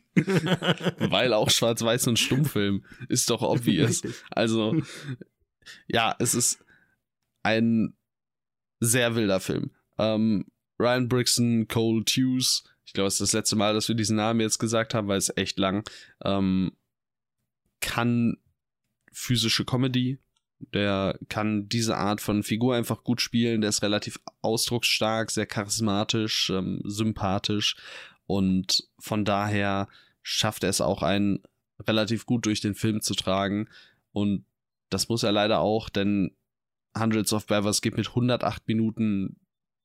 Es tut mir ein bisschen leid, dass ich das bisher bei, ich glaube, jedem, ja, außer bei Deep Sea gesagt habe. Der geht zu lang. Ey, sorry, aber 108 Minuten ist wirklich zu lang für dieses Konzept. Er geht ein bisschen zu lang. Er geht wirklich zu lang. Also sorry, ich bin riesiger Jeremy Gardner Fan. Tex Montana Will Survive geht wirklich zu lang und der geht nur 80 Minuten oder so. Ja gut, du bist halt ein Hater. Ich bin Hater, offensichtlich. Also ich hasse ich den. Jetzt kein, ich will jetzt kein Meisterwerk sagen, aber ich fand den schon wirklich super unterhaltsam. Ja, das, das schon ich glaube, man befindet sich direkt am Anfang ähm, auf so einer, auf so einem Drahtseil. Äh, und auf der einen Seite liegt halt, ich kann mich da jetzt drauf einlassen und bin optimistisch. Und auf der anderen Seite ist so, kann das gut gehen für 108 Minuten? Und ich war leider auf der zweiten Seite und wurde dann halt auch relativ schnell darin bestätigt, weil es ist halt, ah, es ist halt 108 Minuten basically das gleiche. Also nicht das Gleiche. Äh, der Film ist auch sehr kreativ und er kommt auch immer wieder mit neuen Ideen daher. Aber du weißt, was ich meine, oder? Es ist schon irgendwo immer das Gleiche. Ich weiß, was du meinst. Ähm, was ich halt zu Beginn sehr gerne mochte, war dieses ein einsamer Mann gegen die äh, archaische Natur. So das hat mich so ein bisschen an ähm, die Incredible Shrinking Man erinnert, an die The zweite Revenant. Hälfte des Filmes wo es ja auch einfach nur ein Mann kämpft um sein Überleben in einer ja. Welt, in der er vielleicht gar nicht, also die er nicht hineingehört. Und ähnlich ist es ja hier auch so, denn die Biber. Da gehört man nicht hinein. Ja, die Biber sind halt so groß wie, wie Menschen und haben halt auch so, haben halt so Ganzkörperkostüme an. Es ist toll. Also ich finde das, ich finde das so herrlich absurd. Also es ist wirklich, wirklich witzig. Sagst du jetzt? Auf einmal. Nein, ich, ich fand das ja auch davor schon witzig. Ich meine nur, es, es, es geht nicht. 108 Minuten geht nicht. Sorry, aber geht wirklich nicht. Wäre der jetzt 105 Minuten gegangen, so das hätte ich akzeptieren können. 108 ist vielleicht ein Ticken zu. Drei Minuten. oh, was Junge. Mich jetzt, was mich jetzt so ein bisschen äh, gestört hat, wenn der Film halt versucht, wie so ein Videospiel zu werden. So, okay, er muss jetzt drei Biber erledigen, dann bekommt er die und die Waffe. Wenn er zwei Biber und einen Wolf tötet, dann bekommt er das und das. Und das macht er dann so für 20, 30 Minuten, vielleicht sogar noch länger, ich kann es nicht genau sagen, aber es war auf jeden Fall zu lang, weil es halt da nicht irgendwie handlungstechnisches mehr gibt, sondern es geht einfach nur darum, okay, der tötet halt, der tötet halt gerade Biber oder Wölfe oder sonst irgendwas. Ähm, das war dann so ein Punkt, das fand ich zu wiederholend. Aber diesen ganzen Aspekt, so das sind bestimmt so die ersten 50 Minuten oder so des Filmes, wo er einfach, wo einfach dieser Mann ist, der gegen diese, gegen diese völlig absurden Wesen kämpfen muss. Das fand ich, fand ich super und das äh, hätte ich mir auch gerne für 108 Minuten angesehen. ähm, und äh, aus visueller Sicht, also ich glaube, wir können gar nicht einfangen, wie geil der visuell aussieht. Schaut euch am besten den Trailer an, gibt's auf YouTube. Ähm, es ist, es ist einfach nur herrlich, so diese Es ist so quatschig. Ja, es, es ist, ist, so geil. quatschig und da auch wieder so ein kleiner Bogen zu River. Da äh, bekommt man nämlich auch nochmal vor Augen geführt, also das, dieser Film kann ja nicht viel gekostet haben. Der ist mehr oder weniger einfach aus dem Affekt heraus entstanden, dass da Leute einen Film machen wollten. Und sie haben ihre Mittel genommen, sich angeguckt, was, was geht und was wollen wir vielleicht so in etwa machen und wie kriegen wir das dann umgesetzt. Und das ist Hundreds of Beavers. Und das ist einfach wirklich sympathisch und cool. Mir geht er ja. wirklich zu lang, Mann. Wäre der, weiß ich nicht, 90 Minuten. Ich glaube, ich könnte ihm schon so viel mehr verzeihen, aber er geht mir wirklich zu lang. Ich, ich habe das einfach nicht hingekriegt. Ist, glaube ich, auch wieder so ein Ding auf einem Festival, in einem Kinosaal, wo man nicht entfliehen kann, wo man nochmal eher in ja eben so eine oder von so einer Art Lawine der Reaktionen mitgerissen wird. Ich glaube, dann äh, wäre ich da vielleicht sogar auch mit dreieinhalb oder sowas am Ende rausgegangen. Aber ich habe es einfach zu Hause nicht hingekriegt. Vielleicht lag es an meiner Stimmung an dem Tag, vielleicht äh, vielleicht liegt es auch tatsächlich am Film, kann ja auch sein. Also das will ich jetzt auch nicht ausschließen.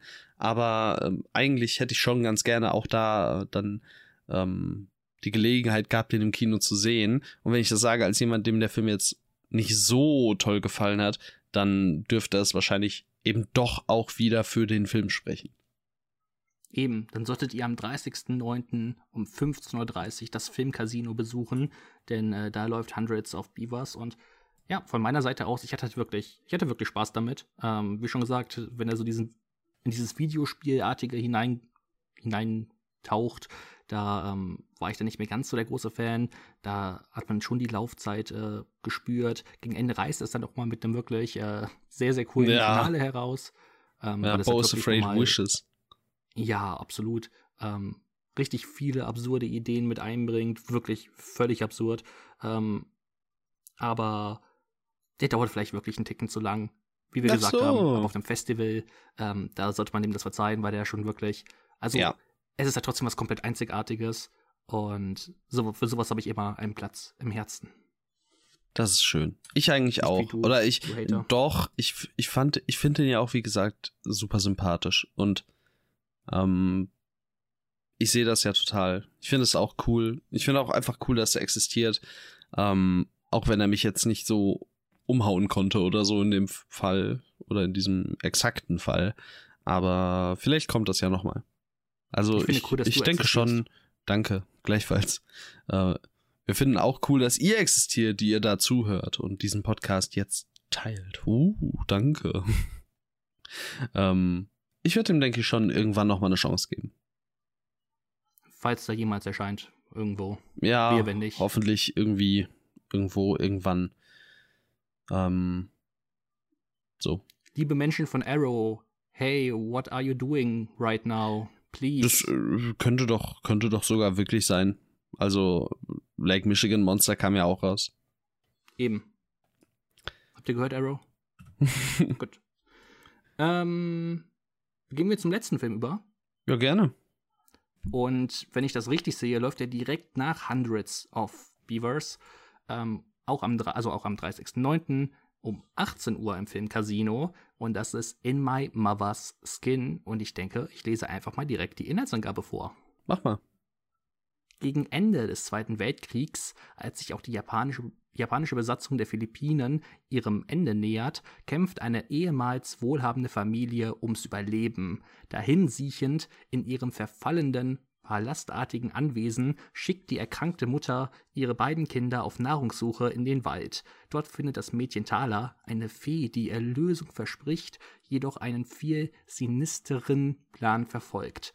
Kenneth Daggetons In My Mother's Skin ist eine visuell berauschende Abmischung aus dunklem Märchen und Folkhorror, punktiert von drastischer Gewalt und ausgetragen vor historischem Hintergrund. Ja, aber war der historische Hintergrund so relevant für den Weiß Film? Ich. Ich habe irgendwann. Nein. Nein, wir fangen, fangen, nicht direkt so an. Ah, ähm, ja, es, es tut ein bisschen weh, ne? Irgendwie, obwohl wir die, ja, die ganzen Filme ja gar nicht so schlecht fanden oder so. Irgendwie dieses Negative oder so dieser, das hat man ja oft bei, bei, bei so Festivalfilmen, dass man so ein bisschen, ja, die Ansätze sind da, das und das ist cool, aber, und in diesem Fall war es in der Regel so, aber er geht zu lang, aber das und das ist vielleicht nicht auf dem Niveau, auf dem es sein könnte oder so, aber was ist hier das Aber? Oder erstmal, was ist hier das, ähm, das Gute? Hm, können wir jetzt so anfangen. Ich mochte die ersten 30 Minuten. Ich finde, der kann eigentlich einen ganz gut in die Atmosphäre eingleiten lassen, äh, in dieses Folkhorrorartige. Die Philippinen sind halt auch einfach ein wahnsinniges Setting. Also ähm, diese, dieses Waldartige, das sieht einfach richtig geil aus und äh, ist natürlich auch einfach mal was, was anderes. Spielt nicht in irgendeiner großen US-amerikanischen Großstadt, sondern es ist einfach mal was anderes und das finde ich cool. Äh, das kann man eigentlich bei fast allen Filmen sagen, dass sie halt äh, auf jeden Fall ähm, Settings bedienen, die man so nicht so häufig sieht, ähm, was schon mal wirklich cool ist. Und ich finde gerade so am Anfang auf dieses Märchenartige habe ich mich äh, sehr gefreut, weil ich bin ja auch großer Fan von, oder wir beide sind große Fans von Guillermo del Toro, aber beispielsweise Pan's Labyrinth gehört zu meinem absoluten Lieblingsfilm und yeah. ich finde ja auch dieses erwachsene, äh, märchenhafte wirklich äh, ganz hervorragend und deswegen habe ich mich eigentlich zu Beginn richtig auf immer mal was, immer was Skin gefreut. Das Problem ist dann nur, ähm, wenn die Fee weiterhin, also wenn die Fee größeren Platz einnimmt und äh, dann Sachen mit der Mutter passieren, ähm, das fand ich ab einem gewissen Zeitpunkt dann einfach repetitiv und schon zu häufig gesehen. Ähm, der hat immer noch ein tolles Setting und ist auch gut geschauspielert und alles, aber das hat mich dann einfach ab einem gewissen Zeitpunkt nicht mehr sonderlich, sonderlich bekommen, ähm, weil halt auch sich von diesem Märchenaspekt dann leider zu stark entfernt wird und ja, da hätte ich mir irgendwie was, was anderes gewünscht, aber sind wir schon wieder bei einem anderen Film und ja, bisschen schade. Ja, mich hat in my mother's skin. Möchtest du auch die ganze Zeit in my mother's eyes sagen? Ähm, ich habe irgendwie das nein. Verlangen. Naja. Dann sag's doch. In my mother's eyes.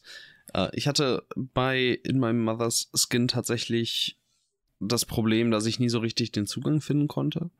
Ich hatte äh, vor allem großes Gefallen gefunden am Setdesign, bis zu einem gewissen Grad der Kameraarbeit und eben dem Kostüm der Fee.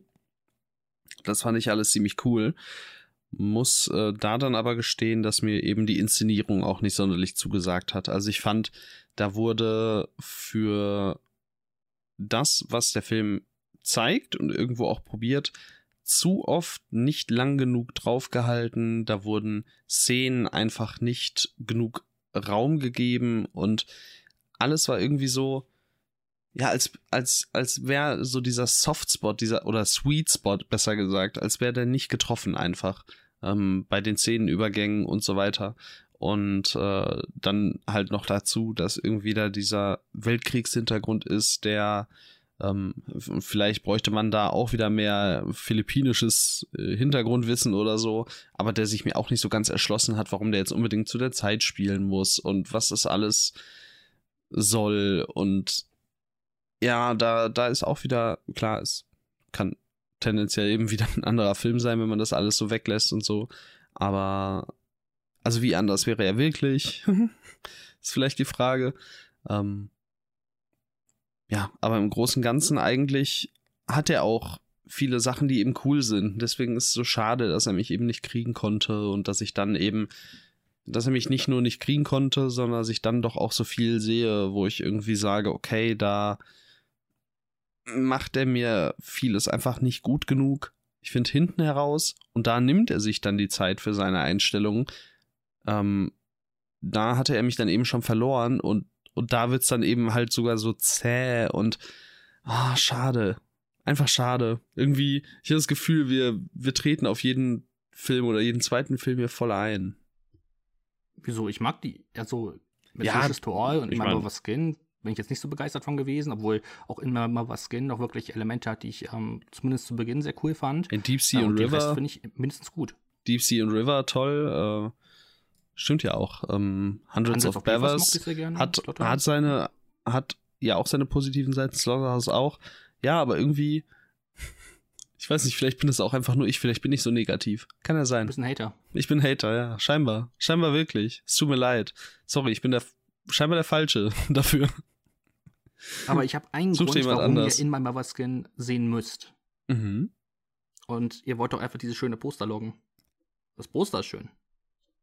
Das Poster ist echt cool, ja. Also allein dafür kann man schon ins Kino gehen für das schöne Poster. Genau, das ist äh, bekanntermaßen Hauptgrund, vor allem heutzutage für ganz, ganz viele Menschen. Ich finde aber auch drastische Gewalt ist auch ein bisschen übertrieben, oder? Also Ja, ich habe mich ehrlicherweise auch gefragt, was genau damit gemeint ist. Also, bei, ich meine, es hätte auf Pans Labyrinth sehr gut zugetroffen. Da gibt's immer mal wieder wirklich drastische Gewalt. Ähm, Ja, es ist- ja, hier nicht unbedingt. ist echt schade. Weil auch das Design der Fee und alles, es ist einfach wirklich einzigartig und so, aber äh, ich glaube, er hätte sich echt mehr auf dieses Märchenhafte konzentrieren sollen und das schmeißt er irgendwie gegen dann irgendwie so ein bisschen weg. Ja. Schade. Aber Potenzial hat er und ich glaube, dafür gibt es auch ein Publikum. Äh, vielleicht seid ihr das ja. Das kann sein. Und wenn ihr auf dem Slash Filmfestival seid, dann könnt ihr, wie gesagt, am 30.09. um 18 Uhr auch in My Mother's Skin mitnehmen. Ähm, ja, da läuft er nämlich im Filmcasino. Falls ihr da seid, markiert uns voll gerne. Ja, stimmt. Macht das mal. Das wäre cool. Da würden wir uns sehr drüber freuen.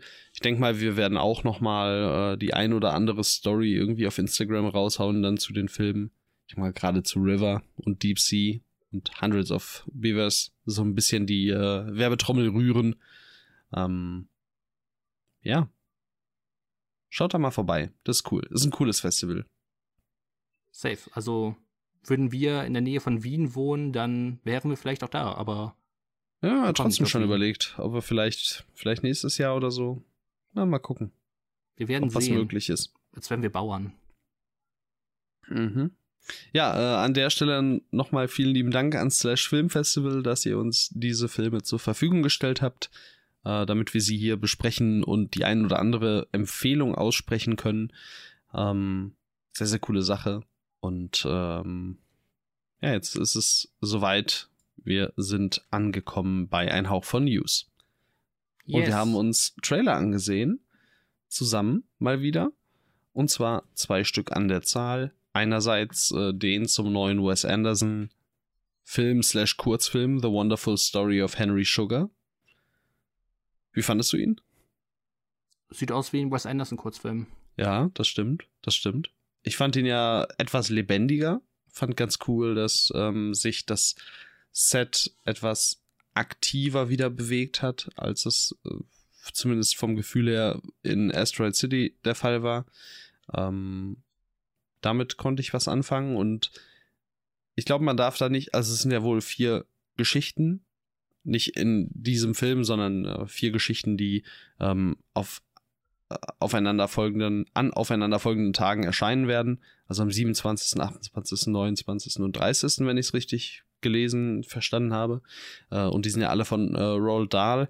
Und ich meine, einer von Wes, Anders Wes Andersons besten Filmen, wenn nicht Wes Andersons bester Film, ist äh, eine Roald Dahl-Adaption. Von daher vielleicht vielleicht äh, findet er zurück zu ähm, alter krasser Stärke.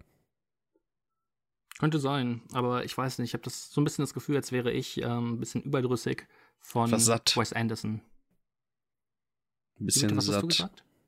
Satt, ja. gesättigt. Ja, das kann sein. Er könnte gerne mal wieder was Neues probieren.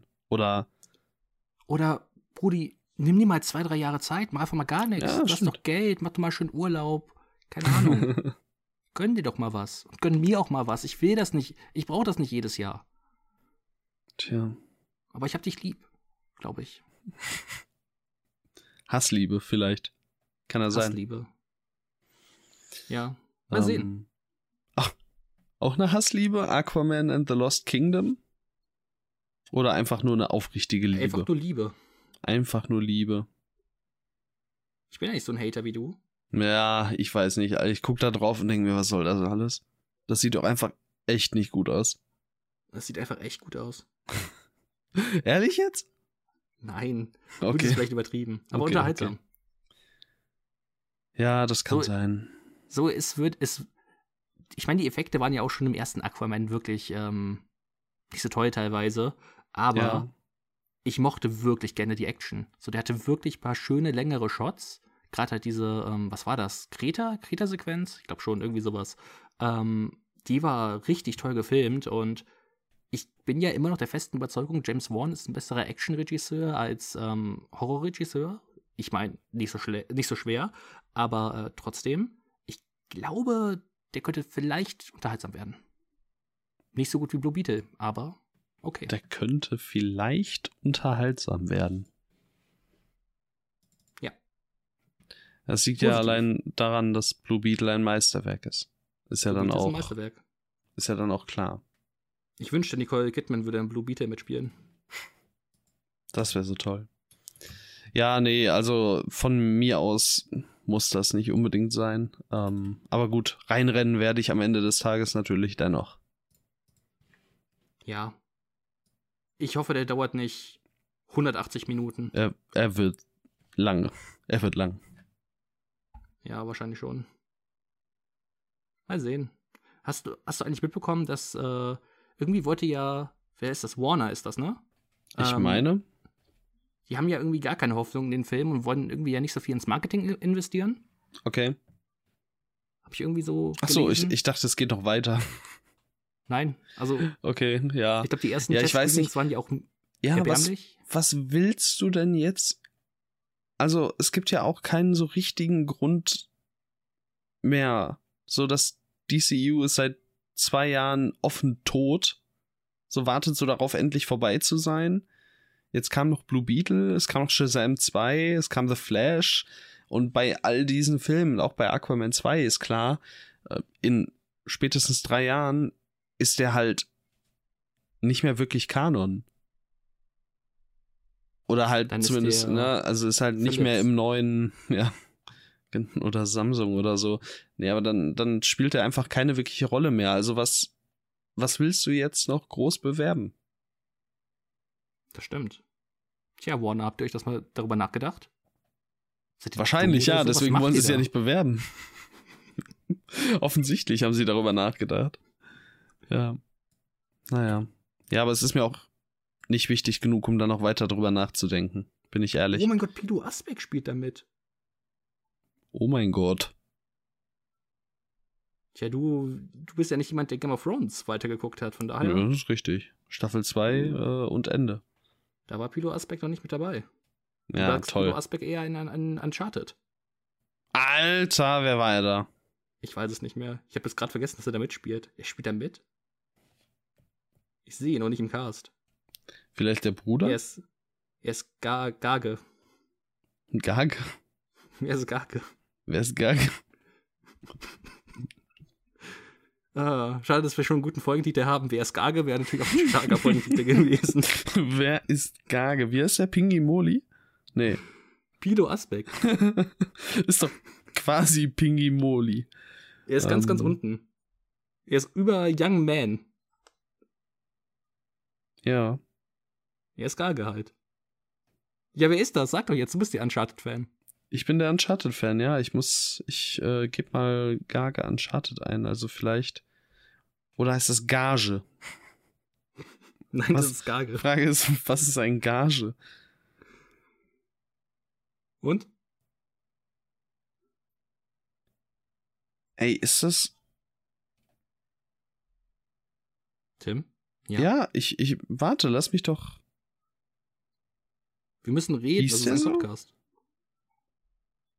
Ja, nee. Offensichtlich, äh.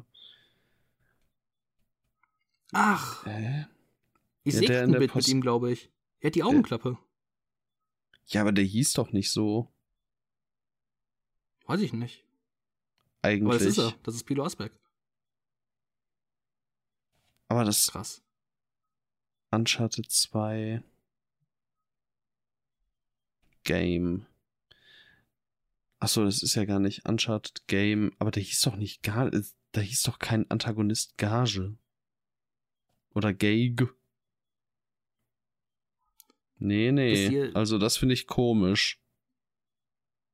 was auf jeden Fall toll ist, wie wir hier immer also im Podcast so die kleinsten Nebendarsteller, die wahrscheinlich kaum jemand kennt, äh, einfach immer so viel Spotlight denen geben. Ja, die so. sind halt wichtiger. Also in meinem haben Leben wir jetzt mehr drüber, da haben wir mehr drüber nachgedacht und uns jetzt mit beschäftigt als äh, mit Aquaman and the Lost Kingdom. Ich habe gedacht, du sagst sowas wie Best Wishes to All oder so. Das ist frech. das ist frech. Ähm, ja. Auf jeden Fall, ja, ich freue mich jetzt noch einen Ticken mehr. Nice. Äh, ja, ich nicht. Aber. Schade. Aber ich freue mich natürlich sehr äh, zu sehen, dass wir doch noch eine News reinbekommen haben am Ende des Tages, dass wir ja doch noch was äh, haben, wo wir drüber reden können bei den News. Und zwar ähm, ist Maxine wohl ein Whodunit-Slasher. Also so ich ein bisschen nicht, wie Scream. Brauchen wir das? Keine Ahnung. Aber wenn es gut ist, why not? Ja. Also ist ja erstmal erstmal bei quasi jedem Film die Devise, wenn es gut ist, why not? Ähm, ja. Ich meine, der erste Film der Reihe war was ganz anderes als der zweite. Warum nicht der dritte noch mal was anderes? Ja, ich weiß, ich weiß noch nicht genau, was ich mir vorgestellt habe, aber ich weiß nicht, ob wir gefühlt hatten wir jetzt schon so viele Whodunit Slasher so in den letzten Jahren und keine Ahnung. Ja, so ist das. Ja so ist das. Ja, bestimmt. Also so einen eigenen Touch wird äh, Ty Wester bestimmt drauflegen und äh, dann ist das schon mal mindestens erträglich. Der Cast ist halt auch wirklich krass. Ja. Von daher vielleicht, das kann ja dann auch wirklich Spaß machen. Ja, absolut. Wer sagst du, wer ist der Mörder? Fangen wir jetzt schon damit an? Richtig, wir fangen jetzt schon damit an, wie bei Knives. Alter, geil. Geil. Okay, ähm, lass mich drauf gucken nochmal. Ähm, wir müssen jetzt natürlich schauen.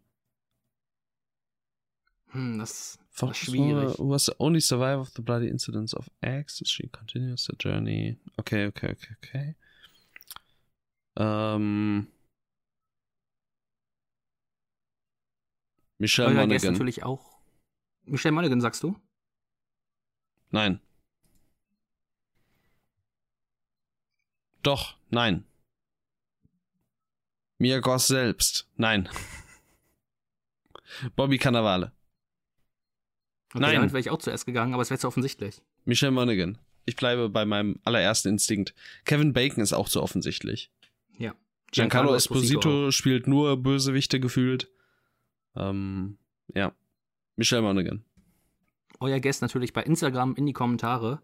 Ähm, ich gehe mit der wundervollen Lily Collins, weil ich liebe Lily Collins und deswegen will ich sie, will ich nicht, dass sie stirbt. Ja. I doubt it. Ja, ich, nee. Mein, ich, mein Herz spricht, okay? Mein das Herz hat okay. gesagt, Lily Collins. Das ist okay, wirklich. Ist voll okay. Ah, einer noch.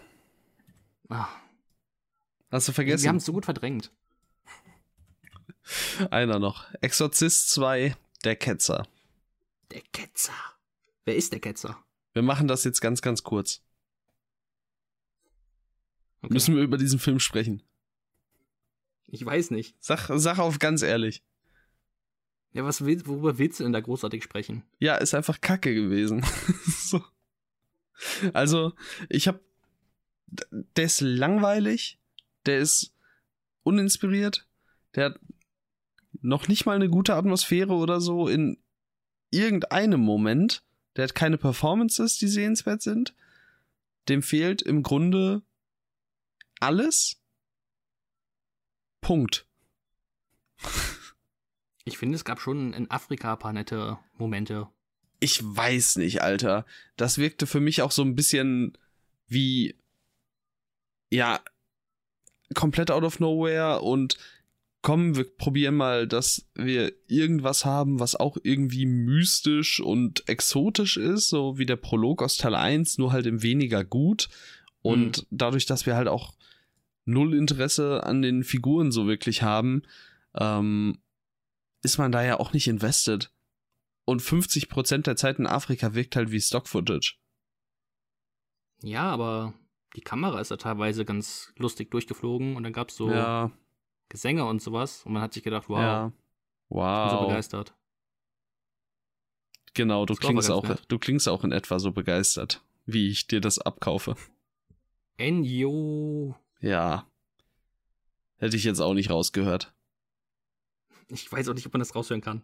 Ich, ich bezweifle es. Ich, also, wenn man es raushören will, dann hört man es bestimmt raus, aber ansonsten, also, das ist einfach ein dermaßen irrelevanter Film. Ähm, da ist äh, wahrscheinlich jedes weitere Wort zu viel.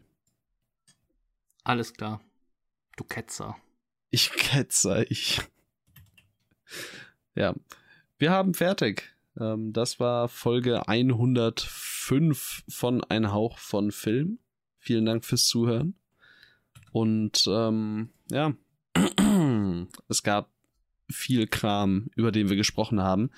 Danke nochmal ans Slash Filmfestival.